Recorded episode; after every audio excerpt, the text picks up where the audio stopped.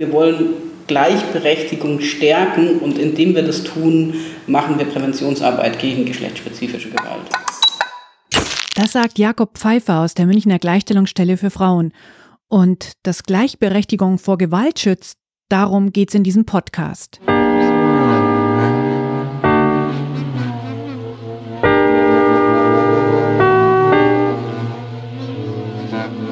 Ich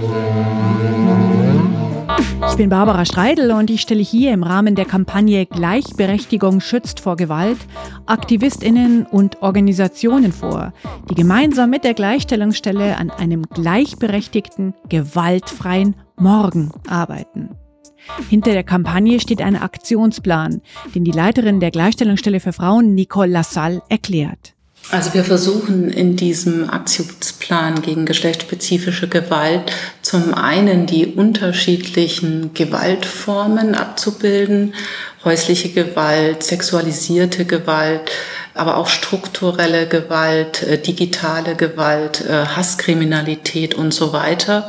Wir versuchen aber auch die Zielgruppen in allen ihren diversen Betroffenheiten und in ihrer Vulnerabilität abzubilden und hier konkrete Maßnahmen dazu entwickeln. Zum Beispiel trans, inter, non-binäre Personen, lesbische Frauen, behinderte Frauen, migrantische Frauen, wo wir hier auch konkrete Maßnahmen entwickelt haben.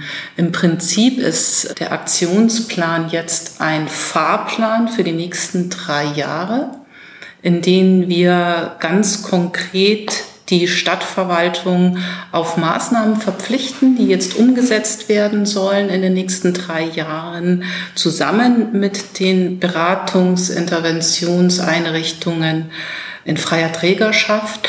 Und dann schauen wir danach, ähm, ja, wo stehen wir jetzt, evaluieren das. Deine Grenze bestimmst du. Das ist einer der wichtigen Sätze der Kampagne der Gleichstellungsstelle. Dieser Satz steht auf Plakaten und auf Postkarten. Und ich werde heute darüber mit mehreren Frauen noch sprechen. Deine Grenze bestimmst du. Gerade stehe ich an der Bushaltestelle an der Quiddestraße und ich bin auf dem Weg zu Susanne Funk. Sie hat ihre Praxis in München-Trudering. Susanne Funk ist feministische Selbstbehauptungs- und Selbstverteidigungstrainerin. Sie arbeitet seit langem bei der Münchner Frauenhilfe und sie unterstützt da als Traumatherapeutin Frauen, die Gewalt erfahren haben. Ha, und wer hier steht, kriege ich gleich eine Nachricht aus der Gleichstellungsstelle. Jakob Pfeiffer weiß, wen ich gleich treffe. Hör ich doch gleich mal rein. Hallo Barbara, hier ist Jakob. Du hast mich gefragt, warum wir dir vorgeschlagen haben, mit Susanne Funk zu sprechen für das Thema Deine Grenze bestimmst du. Die Gleichstellungsstelle für Frauen hat zusammen mit dem Pädagogischen Institut vor einiger Zeit eine Ausbildung ins Leben gerufen für feministische Selbstbehauptungs- und Selbstverteidigungstrainerinnen. Und den ersten Durchlauf dieser Ausbildung, da hat Susanne Funk teilgenommen als Trainerin. Wir dachten, das könnte gut passen, weil Selbstbehauptungskurse und Empowerment auch im Aktionsplan gegen geschlechtsspezifische Gewalt ein zentrales Thema sind und wir da auch eine ganze Reihe von Maßnahmen zu eingeschrieben haben.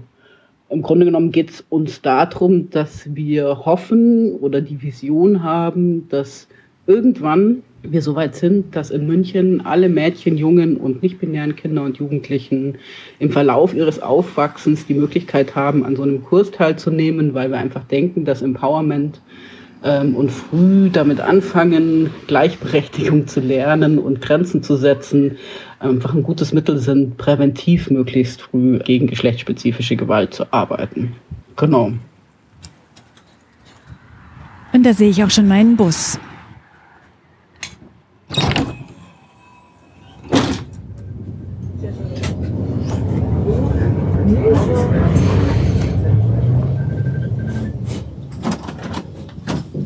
Hallo, Frau Funk, da bin ich.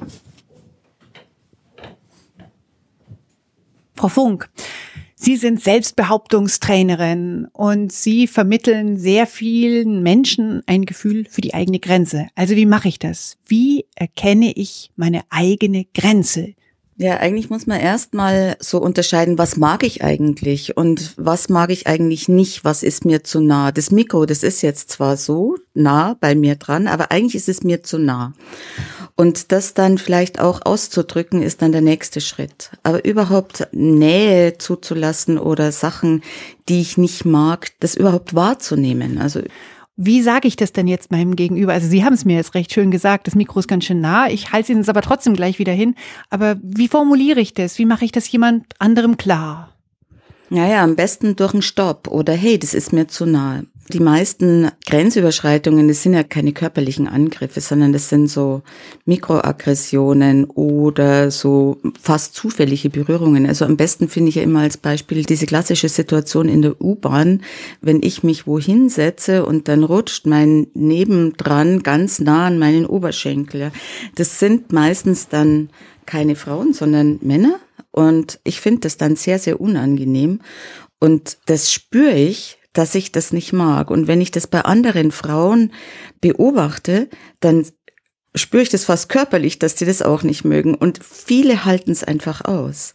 Und da geht es darum, ein klares Stopp zu sagen. Und das ist wahnsinnig schwer, dieses Stopp zu sagen. Also das so, sich zu trauen in der Öffentlichkeit, vor allem wenn ich alleine bin, da zu sagen, hey, gehen Sie doch ein Stück zu sich rüber. Das ist mir zu nah. Und das ist wichtig, das zu üben. Also sich das bewusst zu machen, dass das eine aktive Grenzüberschreitung ist, die ich nicht will, die der andere in der Regel auch beabsichtigt und wo ich das Recht habe, wenn ich für mich sorgen will, dann das zu beenden.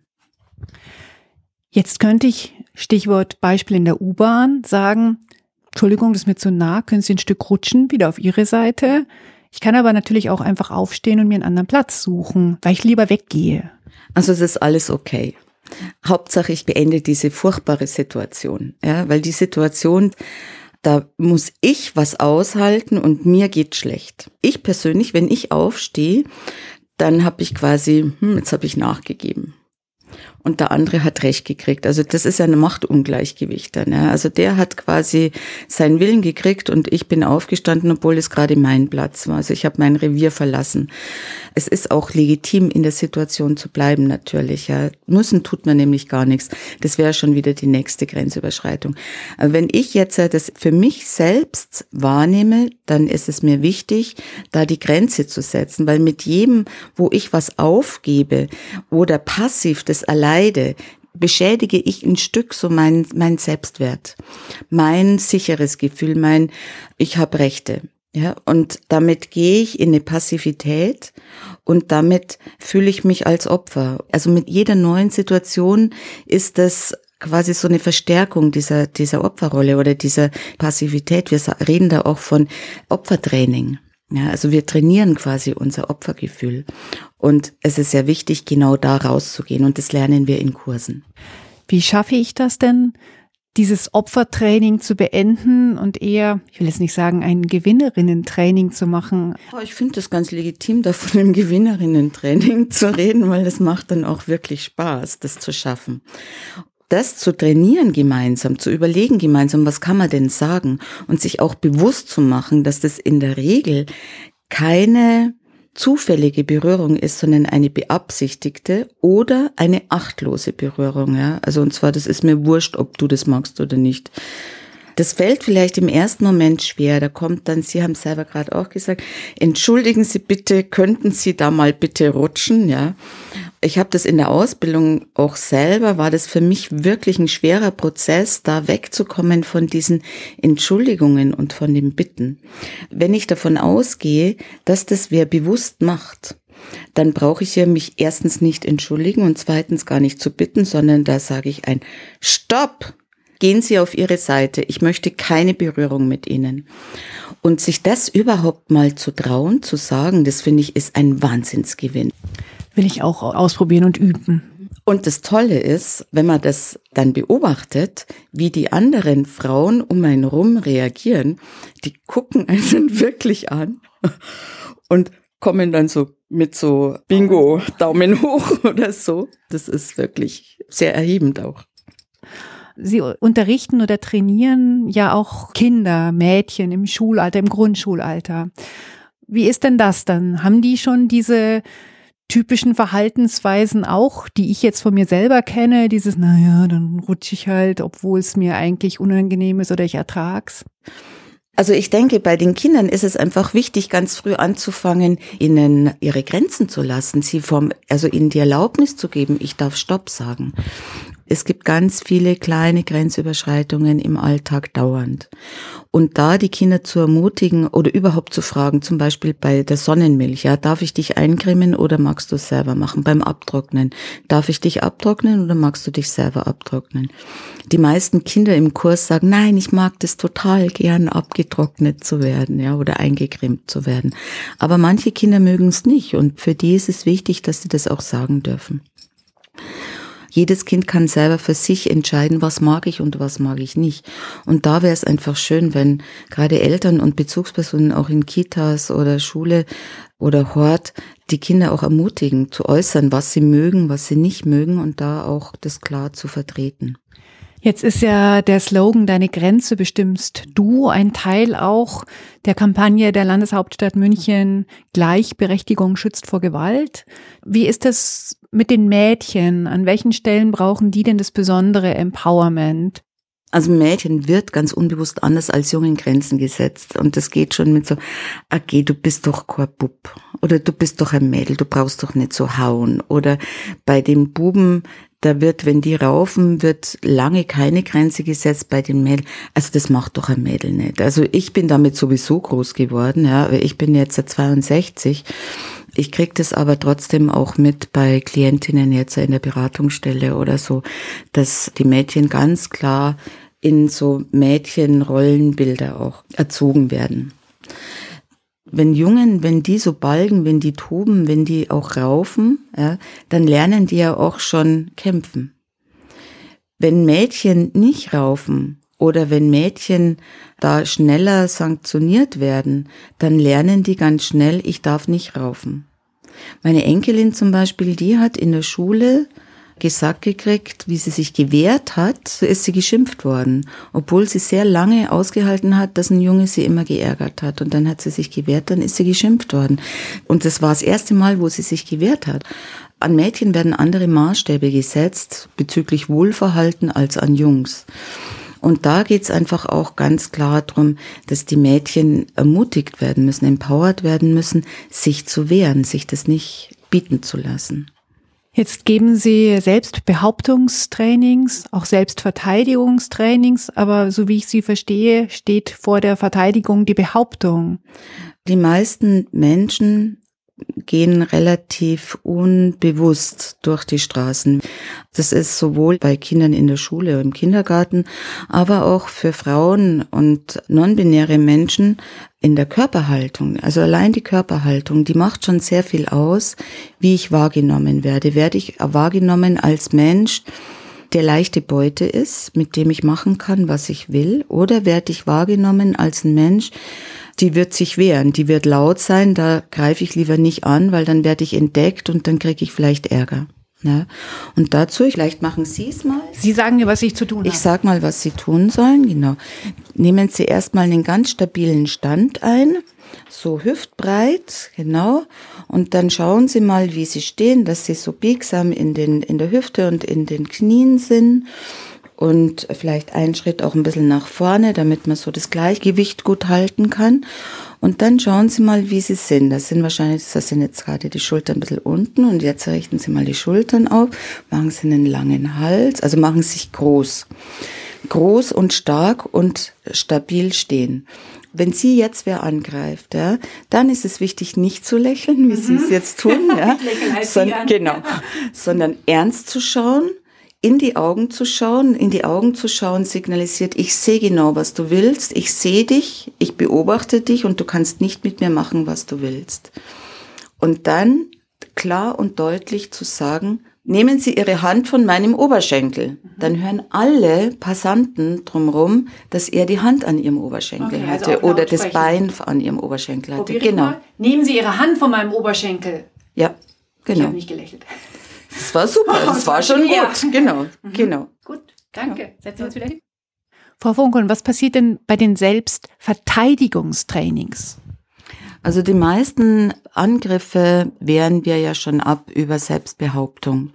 Aber wenn das alles nichts hilft, dann gibt's einfach ein paar einfache Selbstverteidigungstechniken.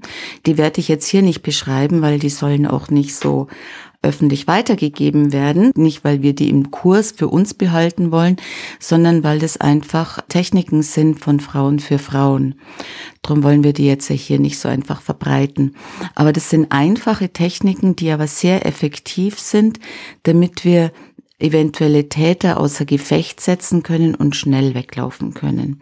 Also das sind jetzt nicht irgendwelche Kampftechniken, die wir dauernd üben oder so. Die sollen natürlich auch immer wieder mal geübt werden, aber die sind relativ einfach und wenn man die einmal verinnerlicht hat, dann sind die auch verfügbar und sind auch sehr effektiv. Was sollten eigentlich alle mal ausprobiert haben, um herauszufinden, wo ist denn meine Grenze? Also dazu muss man erstmal rausfinden, was mag ich und was mag ich nicht. Was stört mich, ja? Und wo kriege ich, was fühlt sich für mich komisch an? Immer wenn sich was für mich komisch anfühlt, dann ist da die Grenze.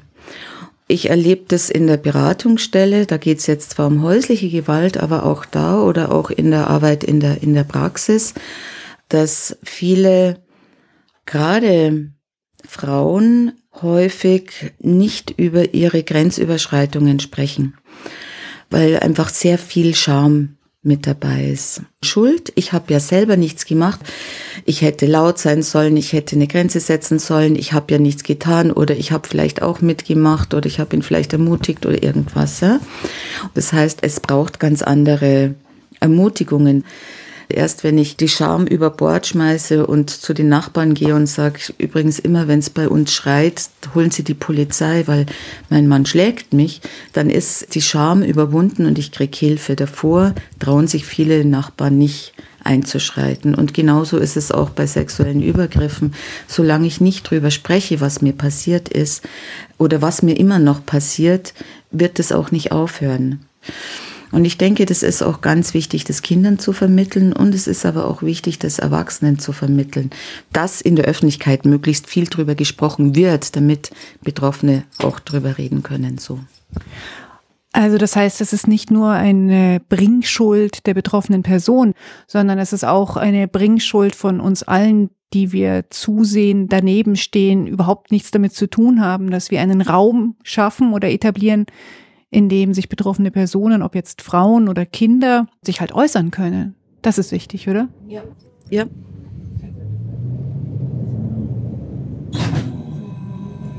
Ich sitze wieder im Bus und mache Trockenübungen in Sachen Gewinnerinnen-Training, was ich ja gerade mit Susanne Funk besprochen habe.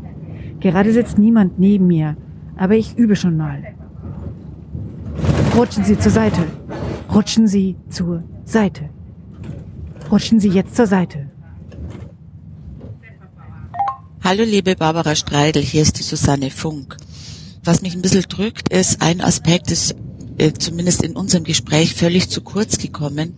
Und zwar der Aspekt, der mir fehlt, ist, dass die meisten Übergriffe finden ja im Nahbereich statt. Das heißt in der Familie oder in Vereinen, in, das kann in Nachhilfe, in Hort, in, das wissen wir ja alle, in welchen Bereichen das überall stattfinden kann. Auf jeden Fall in Bereichen, wo die Kinder die Personen gut kennen schon und wo die Personen auch einen guten Zugriff auf Kinder haben und möglichst auch Situationen haben, in denen sie alleine mit den Kindern sind und die Kinder dann sich auch nicht irgendwie ja behaupten können.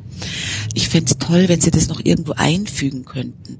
Weil wir haben dann zwar über die Kinder geredet, wie die sich bei den Eltern behaupten können oder die Unterstützung von den Eltern brauchen oder bei Verwandten behaupten können, so im Kontext, ich will kein Küsschen oder ich will keine Umarmung oder nicht mich auf den Schoß setzen oder so. Aber ansonsten waren wir sehr bei diesem Beispiel von der U-Bahn oder so. Und das sind ja Fremdtäter. Das sind zwar Alltags Grenzüberschreitungen und Übergriffe, aber trotzdem geht es ja darum, dass die meisten Übergriffe und Grenzüberschreitungen im Familien- oder im Nahraum passieren. Und ich denke, das müsste noch irgendwie gut rauskommen.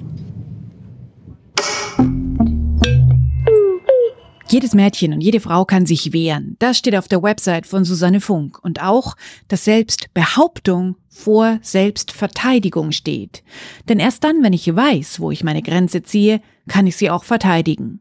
Ganz wichtiger Hinweis, die meisten Grenzüberschreitungen passieren im Nahbereich, also im unmittelbaren Umfeld einer Person, in der Familie, im Sportverein und so weiter.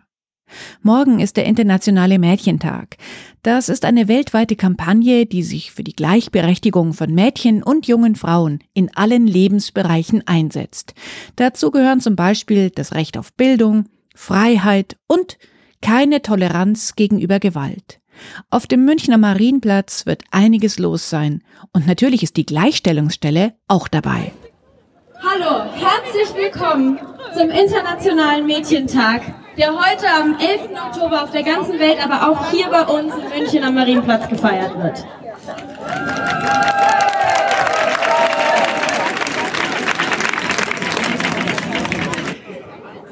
Hallo Jakob. Hallo Barbara, grüße dich. Stehen wir mitten auf dem Marienplatz. Ja, und es ist ja schon ein bisschen was los hier. So ist es, genau. Wer ist jetzt hier alles da beim Internationalen Mädchentag? Naja, die ganzen Mädchenorganisationen aus München, die immer ist da, der Mädchentreff Blumenau ist da, der Kreis Jugendring, Amanda Mädchenarbeit, Mira habe ich irgendwo gesehen, Mira Mädchenbildung. Ihr seid aber auch hier, also ihr als Gleichstellungsstelle für Frauen. Genau, wir sind auch hier, sind Teil des Organisationskomitees. Eigentlich meine Kollegin, die Gabi Nuss, die ist auch da. Hallo Gabinus. Ja, hallo, grüß dich. Warum ist das euch auch ein Anliegen, dass dieser Tag so hier auch auf dem Marienplatz sichtbar gemacht wird? Mit so Ständen, mit einer Rede, die Nicole Lassalle hätte dann später noch eine Rede und so weiter und so Genau, weiter. genau, genau. Es bildet sich ja ab in unserer Gesellschaft über alle Altersklassen mit unserer Gesellschaftsordnung das hierarchische Prinzip Frau untergeordnet zu Mann als Prinzip, jetzt nicht als einzelne Person, aber das wirkt natürlich ehrlicherweise, muss man das sagen, schon vorgeburtlich.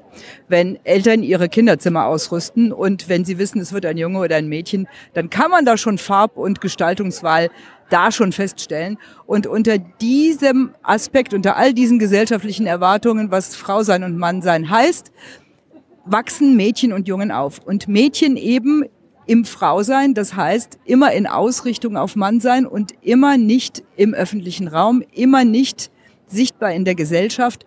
Und deshalb ist es mindestens, das kann man ja weltweit beobachten, deshalb ist es mindestens hier am Internationalen Mädchentag wichtig, dass auch mal der Marienplatz zentral den Mädchen gehört. Und dass alle Einrichtungen, die mit Mädchen arbeiten, hier sich versammeln in einem Aktionsbündnis. Das sind ja, wenn man sich so umguckt, die Einrichtungen, die sich dezidiert Arbeit mit Mädchen und jungen Frauen Stern vornehmen, sind ja nicht so, so viele, ne? muss man schon sagen. Und da denke ich mir, ist es wichtig, dass da mal ein Forum ist, dass da mal platziert ist, dass Gleichstellungsarbeit vom Lebensbeginn an bis zur Bahre durchgeführt werden muss. Und dafür stehen wir als Gleichstellungsstelle. Herzlichen Dank, Gabinus und der Marienplatz gehört den Mädchen heute. Lasst uns laut werden, lasst uns gemeinsam ein Zeichen setzen für junge Mädchen von heute und für starke Frauen von morgen.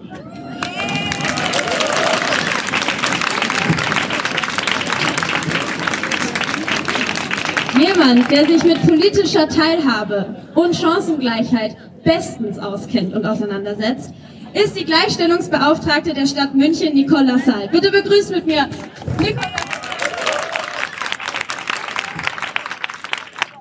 Warum für Sie persönlich vielleicht oder auch generell glauben Sie, dann brauchen wir heute diesen Mädchentag? Warum ist der denn wichtig? Ja, weil wir immer noch keine Gleichstellung und Chancengerechtigkeit für Mädchen haben. Hallo Elena, du machst hier die Moderation bei dem Act auf dem äh, Marienplatz zum Internationalen Mädchentag. Sag mal, wie alt bist du?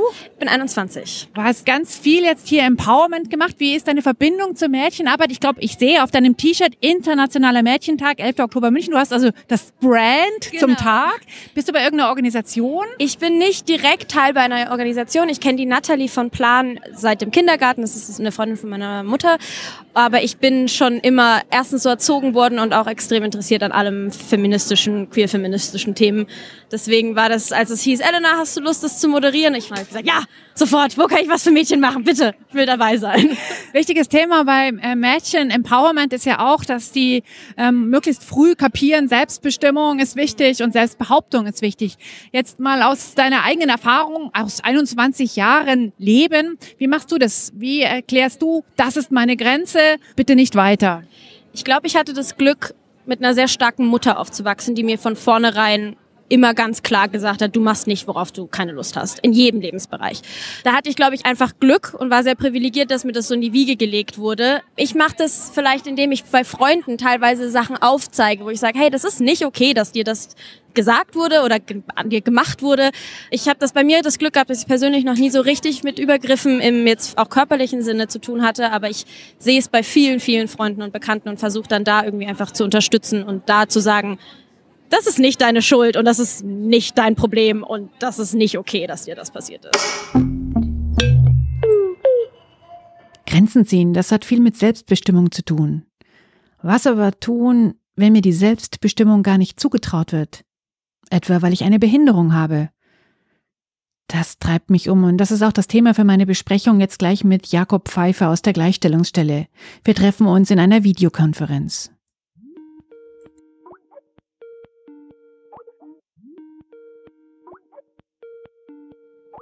Ah, hallo Jakob. Hallo Barbara. Du, jetzt habe ich ja ganz viele Gespräche geführt über Grenzen ziehen und so weiter und wie viel das mit Selbstbestimmung zu tun hat. Was ich mich jetzt frage, was mache ich denn, wenn mir das gar nicht zugetraut wird, dass ich meine eigenen Grenzen ziehen kann, weil ich von anderen so eingeschätzt werde, dass ich dazu gar nicht in der Lage bin. Zum Beispiel, weil ich eine Behinderung habe. Also ich denke, es kommt ja ein bisschen drauf an, was es für eine Behinderung ist, was eine Frau hat, ob sie sich gut oder nicht so gut gegen Übergriffe und Grenzverletzungen wehren kann. Am besten, du redest dazu mal mit Dunja Robin. Die ist die Leiterin vom Netzwerk von und für Frauen und Mädchen mit Behinderung in Bayern. Ähm, wir kennen sie auch aus dem Facharbeitskreis Frauen vom Behindertenbeirat und sie sitzt auch in der Gleichstellungskommission und sie kennt sich einfach in dem Feld mega gut aus. Okay, schickst du mir ihren Kontakt? Na klar, mache ich. Super. Ein paar Tage später. Ich habe in der Zwischenzeit schon einmal mit Dunja Robin telefoniert und mich für heute in einer Videokonferenz mit ihr verabredet. Sie hat mir bei unserem Telefonat erzählt, dass sie, als sie zwei Jahre alt war, die Diagnose erhalten hat, spinale Muskelatrophie. Heute ist Donja Robin 37, sie lebt bei ihren Eltern und sie merkt in allen Aspekten ihres Lebens, dass sie auf Hilfe angewiesen ist.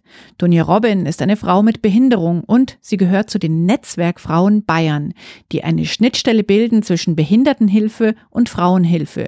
Sie ist dort die Leiterin und die Sprecherin.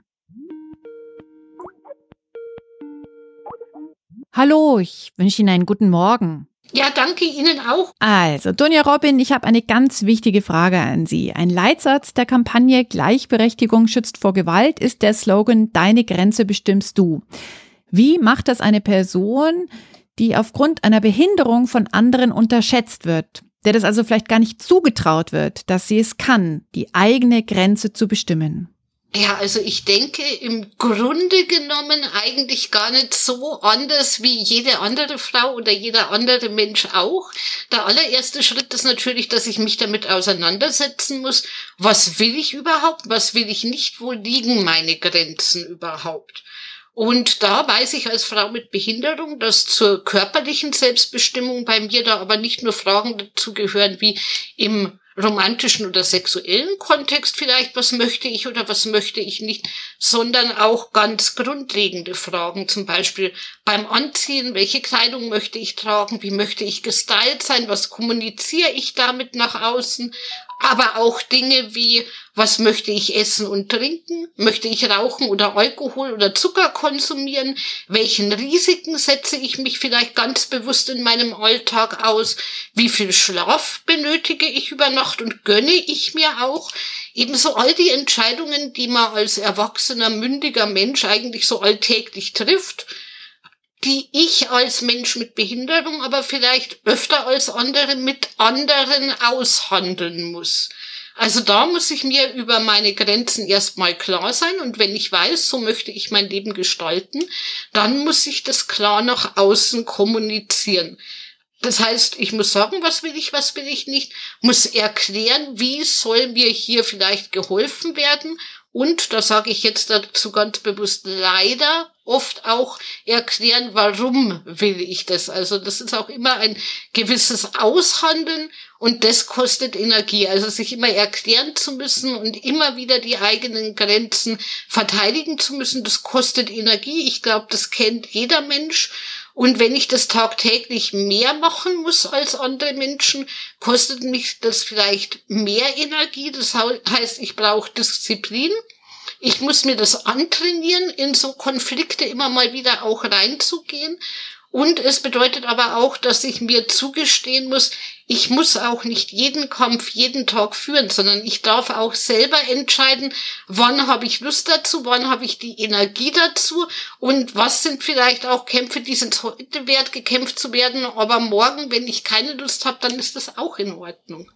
Also, es zeigt sich, dass das Mitdenken von Intersektionalität, also Mehrfachdiskriminierung, wichtig ist, auch beim Bestimmen und Verteidigen von Grenzen. Einer Frau wird nicht zugetraut, dass sie ihre eigene Grenze bestimmt. Einer Frau mit Behinderung wird das noch weniger zugetraut. Ich bin gerade heimgekommen. Ich war heute Abend in dem Kinofilm über das Recht auf Abtreibung mit anschließender Diskussion. Ich bin mit der U-Bahn heimgefahren und dann habe ich einfach mal die nächste Stufe in Sachen Selbstbehauptung ausprobiert. Die vielen Gespräche über Grenzen Selbstbestimmung haben halt einfach lang nachgeklungen. Regentag heute und ich hatte einen roten Regenschirm dabei. Also ich in der U-Bahn. Am Hauptbahnhof steigt ein Grüppchen alkoholisierter Männer ein. Einer hat eine Weinflasche, ein anderer ein Bier und der dritte steuert direkt auf das Abteil zu, in dem ich alleine sitze. Aber ich war vorbereitet. Ich hatte mir den roten Regenschirm über den Schoß schon bereitgelegt. Als der Mann auf das Abteil zutrat, hob und senkte ich den Schirm wie eine Schranke, und ich habe sehr entschlossen geschaut, ohne zu lächeln, den Mann direkt in die Augen. Der hat sofort verstanden und ist stehen geblieben. Und seine Begleiter auch. Weiter ist nichts passiert. Diesen Erfolg möchte ich jetzt mit Jakob Pfeiffer teilen. Also ich schreibe ihm eine Nachricht. Hallo Jakob, ich habe meine Grenze mit einer roten Regenschirmschranke verteidigt und das hat geklappt. Jakob Pfeiffer schreibt zurück. Ach super. Mir geht gerade durch den Kopf, dass uns ja leider nicht immer gelingt, die eigenen Grenzen zu verteidigen. Umso wichtiger ist, dass wir das üben, uns da gegenseitig bestärken und voneinander lernen. Rote Regenschirmschranke, das klingt da richtig gut. Aber wichtig ist auch, wenn jemand deine Grenzen nicht respektiert, dann bist du nicht schuld. Nie. Deine Grenze bleibt deine Grenze und die bestimmst du auch wenn es nicht immer gelingt, sie zu verteidigen.